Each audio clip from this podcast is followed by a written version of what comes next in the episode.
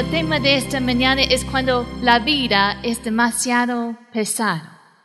Antes de nosotros hemos estado ahí, que sentimos el peso de, de esta vida. Abren sus Biblias a Isaías 53.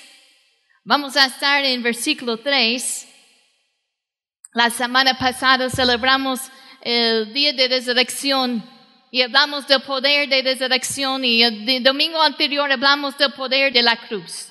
Y vamos a seguir en ese mismo mensaje, versículo 3 de Isaías, capítulo 53, dice, esto es una profecía de Jesús escrito 700 años antes del nacimiento de Jesús. Así que si no creen en la Biblia, piensen en eso. Pues ¿cómo puede el profeta Isaías profetizar 700 años antes del nacimiento de Jesús todos estos detalles de su vida y de su sufrimiento?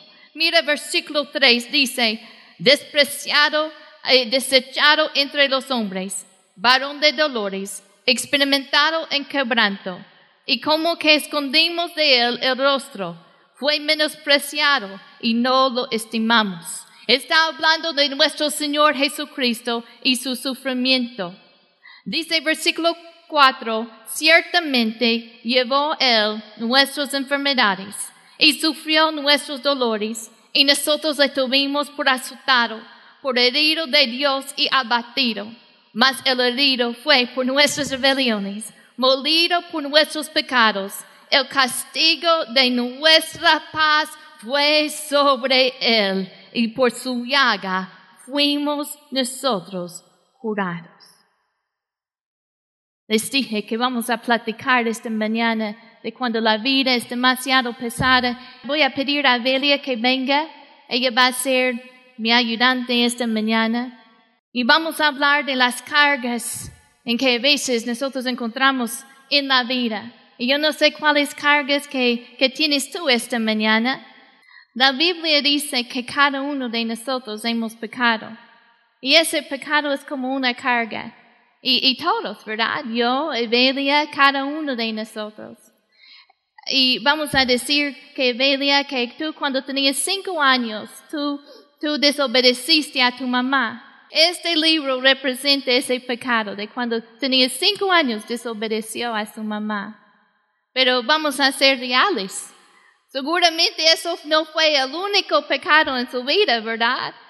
Porque, eh, pues, si somos reales, todos nosotros tenemos un montón de pecados que, que hemos cometido. Y, y, la palabra nos dice que si, si cumplimos toda la ley de Dios, si, si hacemos todos los mandamientos y si fallamos en solamente uno, es como que si nosotros habíamos quebrantado toda la ley. Así que, Billy, vamos a ponerle un poco más de, carga. Así que esta carga son los pecados. Y, también vamos a ponerle unas cargas de culpa, porque con el, con el pecado viene la culpa, ¿verdad? Viene la carga de la culpa. Viene, ¿estás bien? ¿Por cuánto, ¿Por cuánto tiempo crees que puedes cargar eso? Pues eh, quizá no es tan pesado ahora, pero imagina cuando sale de aquí, yo me imagino que vas a querer manejar, ¿verdad? Vas a tener otras cosas que hacer, porque tú no fuiste creado, ¿verdad? Para cargar esto toda la vida. Tú necesitas estar libre para, para hacer lo que Dios te creó para hacer, y mira, con esto no lo puedes hacer, ¿verdad? Ya tienes la culpa, un poco de vergüenza. Pero no solamente es el pecado, ¿verdad?, que, no, que cargamos. A veces la vida tiene circunstancias difíciles. Una, quizá una muerte en la familia que te duele. Quizá la preocupación, ¿vas bien? quizá, quizá un dolor del corazón. ¿Cómo vamos? ¿Por cuánto tiempo crees que lo puedes cargar? Tú dime cuando ya no puedes, ¿ok? y es otro. Y a veces es que tenemos tantas cosas que hacer y sentimos abrumados con la vida y es uno tras otro, tras otro. ¿Ya estuvo? Ok, vamos a ayudarle. La ayudamos, ¿verdad? ya la ayudamos. ¿Cuántos de nosotros hemos estado allí? Quizá no es un libro, pero es, es quizás un pecado que hemos cargado. Quizá son las circunstancias de la vida. Quizá es tanto que tenemos que hacer, quizás el estrés, las preocupaciones, los dolores. Y ahí estamos con esa carga. Yo tengo mi teléfono, un app, me recuerda de todas las cosas que tengo que hacer. Y antes yo lo escribía en papel, pero el problema es, yo tenía todos los papeles de cosas que no puedo olvidar de hacer. Pero ¿qué creen que pasó? Perdí el papel. El papel que me debe recordar todas las cosas que tengo que hacer. Así que pensé, bueno, voy a ponerlo en mi teléfono. Y vi esa lista anoche. Y nada más de las cosas que, 34 cosas que no hice esta semana que tengo que hacer la próxima semana. A veces uno siente abrumada por la vida. Abrumada por, por las circunstancias. ¿Y qué podemos hacer? Mira, si es el pecado, la Biblia nos dice que Cristo cargó nuestro pecado en la cruz. Ya no lo tienes que cargar. Eso es las buenas noticias del Evangelio. Él lo cargó todo. La culpa, la vergüenza y todas esas, esas consecuencias. Él la cargó en la cruz para ti, por amor para ti. ¿Qué nos dice este versículo? Porque vamos a comenzar aquí en el asunto del pecado. Dice que Jesús fue un hombre, versículo 3, despreciado, desechado entre los hombres, varón de dolores. Y mira cómo dice aquí, experimentado en quebranto. Experimentado, tuvo la experiencia de sufrir. Yo no sé qué experiencias has tenido. Yo me maravillo en esta iglesia del talento y las experiencias que la gente tiene. Hay algunos de ustedes que, que tienen años de experiencia trabajando en cierta área quizá trabajando con los carros, tiene experiencia trabajando en construcción o lo que sea, pero tiene esa experiencia y, lo conoce bien. Pero dice que Jesús fue experimentado en quebranto, Él lo conoce bien. Y si está sufriendo esta mañana, Él eh, ya tiene esa experiencia, Él sufrió y Él te puede encontrar allí en ese lugar. Un varón experimentado en quebranto y en dolor. La semana pasada recordamos de la cruz, porque hace, si regresamos al tiempo, hace dos mil años, en un jueves Jesús estaba en Getsemaní y estaba orando con sus discípulos y llegan los soldados. Y llegan los soldados y su amigo que lo besa y lo traiciona, que lo vendió por 30 piezas de plata. 30 monedas. Y Jesús sabe lo que es ser abandonado, entiende bien y conoce bien cómo siente experimentar ser traicionado. Y sus discípulos lo abandonaron y lo llevaron en la noche y lo llevaron a diferentes lugares. Y llegó a, estar en frente de, de los líderes religiosos. Luego en frente de Pilato luego enfrente del rey Herodes y luego otra vez enfrente de Pilato. Y allí ustedes saben la historia. Allí se burlaron de él, jalaron su barba, allí escupieron sobre él, lo asaltaron, lo, lo pegaron. Lo hizo por amor para ti. La Biblia nos dice cómo pusieron una corona de espinas en su cabeza, clavaron sus manos y sus pies y por seis horas él estaba en la cruz, desde las nueve de la mañana hasta las tres de la tarde, más o menos seis horas de tormenta en esa cruz. Él conoce bien el sufrimiento. Él es un varón experimentado en el dolor. Y la Biblia nos cuenta desde la mediodía que se, se escureció el sol sobre la tierra. Y había oscuridad a mediodía, oscuridad. Entonces Jesús estaba en la cruz. Y sabemos cómo ellos en, ese momento torturaron y tomaron su ropa y jugaron un juego para ver quién, quién iba a ganar su ropa como premio. Hablo de eso. Que yo estoy juntamente crucificado y ya no vivo yo, más vive Cristo en mí. Y lo que ahora vivo en la carne, lo vivo en la fe del Hijo de Dios, el cual me amó y se entregó a sí mismo por mí. Lo hizo por ti, lo hizo por mí, lo hizo por amor. Y sabemos que en ese momento Jesús en la cruz con clavos en sus pies y en sus manos allí colgaba por esas seis horas y como morían en la cruz fue asfixia aunque podía tomar el aire adentro para poder exhalar, tuvo que empujar en esos clavos para poder exhalar. Y finalmente, cerca de las tres de la tarde, expiró, tomó su último respiro. Pero antes de eso, Jesús dijo, consumado es. La obra ha sido terminado. La obra en la cruz, la obra para nuestra salvación, Él lo terminó. Esa palabra consumado quiere decir que Él pagó nuestra deuda. Es una palabra, si podemos decirlo así, es una palabra feliz de decir que ya la obra es terminada. No hay nada que tú puedes añadir a la obra de la cruz. No hay nada que puedes hacer para ganar la salvación. Cristo ya lo hizo todo en la cruz, ya cargó todo el pecado. Así que tú no tienes que cargar ese pecado, no tienes que quedarte en ese pecado hay libertad ahora por medio de la cruz. Hay victoria por medio de la cruz. No hay ninguna razón que tenemos que quedarnos con esa carga, porque Cristo lo cargó allí. No fuimos creados para cargar todo ese peso. No fuimos creados para, adorar a Dios, para vivir en una relación para con Él, para vivir en libertad. No fuiste creado para cargar todo ese peso de tu pecado. Gloria a Dios que Cristo lo cargó en la cruz. Y la Biblia nos dice que había cerca, en ese momento, cerca de las tres, había un terremoto.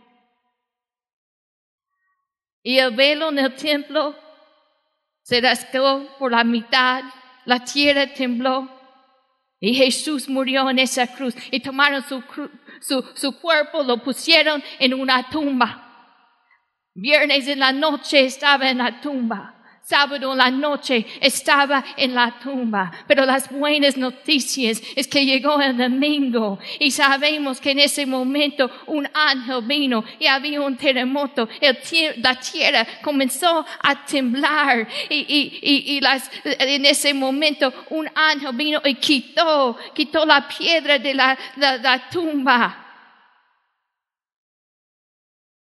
Y dice que, que las guardas que habían puesto allí se quedaron como muertos. Habían puesto guardas allí. Pero se quedaron como muertos paralizados.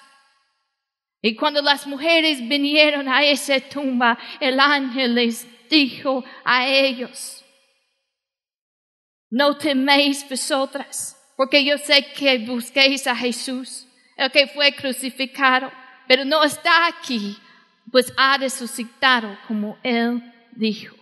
Hermanos, eso es la buena noticia que como Él tiene vida, nosotros también tenemos vida. Como nosotros podemos tener esa vida eterna, como Él vive hoy, nosotros podemos tener vida abundante en Él. Él abrió el camino para que nosotros podamos disfrutar de una vida en plenitud. No hay ninguna razón que tú te debes quedar aquí con toda esa carga de tu pecado cuando Cristo ya lo llevó en la cruz.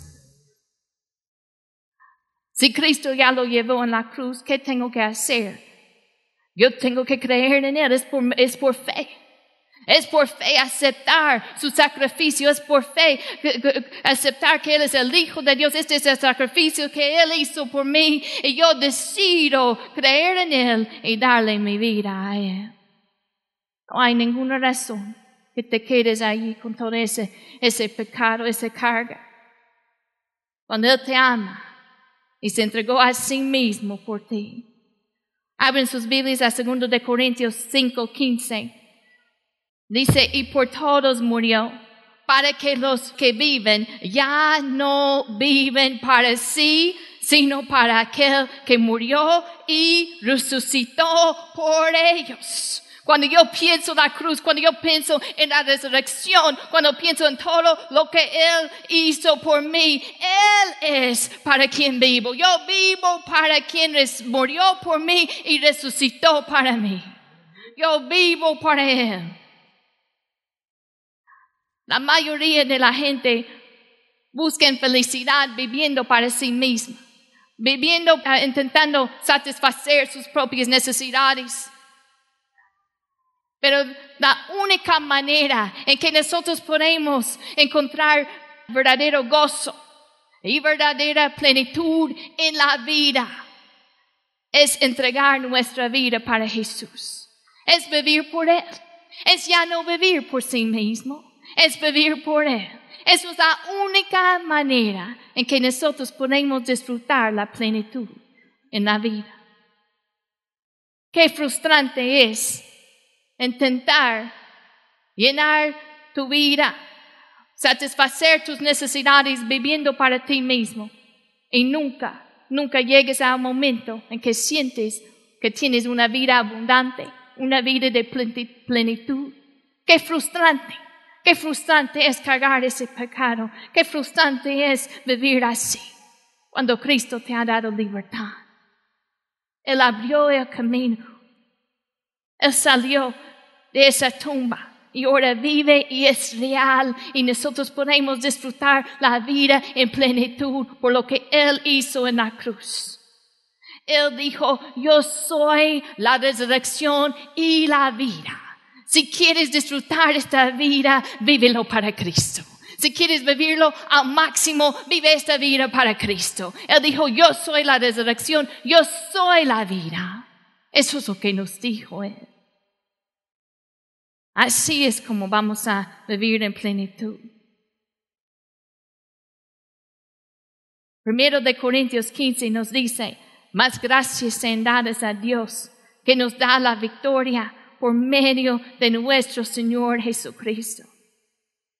Tenemos la victoria por medio de Él, por lo que Él hizo. Comenzamos hablando de la carga del pecado que ya no lo tenemos que cargar porque Él lo cargó.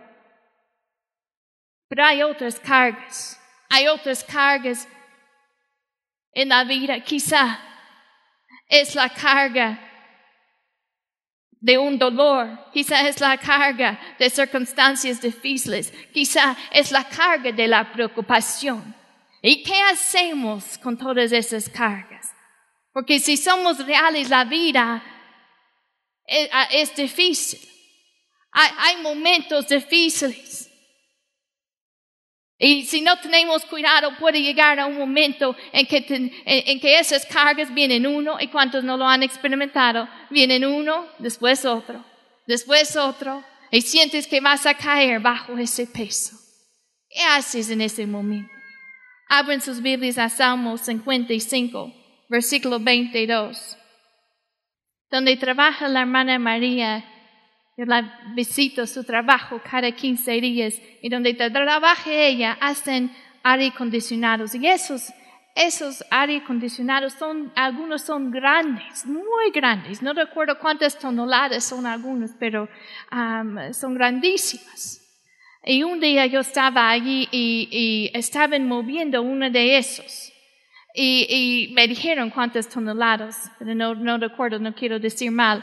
Pero eh, no lo podían, pues para, para cargarlo ni podían, ni, entre varios de, de, personas no podían cargarlo, así que lo, lo tenían sobre una madera grande con ruedas. Y allí los varones juntos lo estaban ah, empujando, pero no era, no era nada fácil, se veía como, como una carga tan pesada. Y a veces nosotros entendamos, pues sería, um, imposible aún pensar que una persona podría cargar eso. Sería imposible aún o, pensar que varias personas podrían cargarlo solo. Pero allí lo podían hacer porque los tenían sostenido sobre algo. ¿Quién nos sostiene? ¿Quién te está sosteniendo en los momentos difíciles? Tiene que ser tu roca, Jesucristo. Salmo 55, versículo 22. ¿Quién está allí? Dice, echa sobre Jehová tu carga y él te sustentará. No dejará para siempre caído al justo. Echa sobre Jehová tu carga. ¿Cuáles son tus cargas esta mañana? La palabra nos da eh, este, esta instrucción de qué debemos hacer con ellos. Échalo sobre el Señor.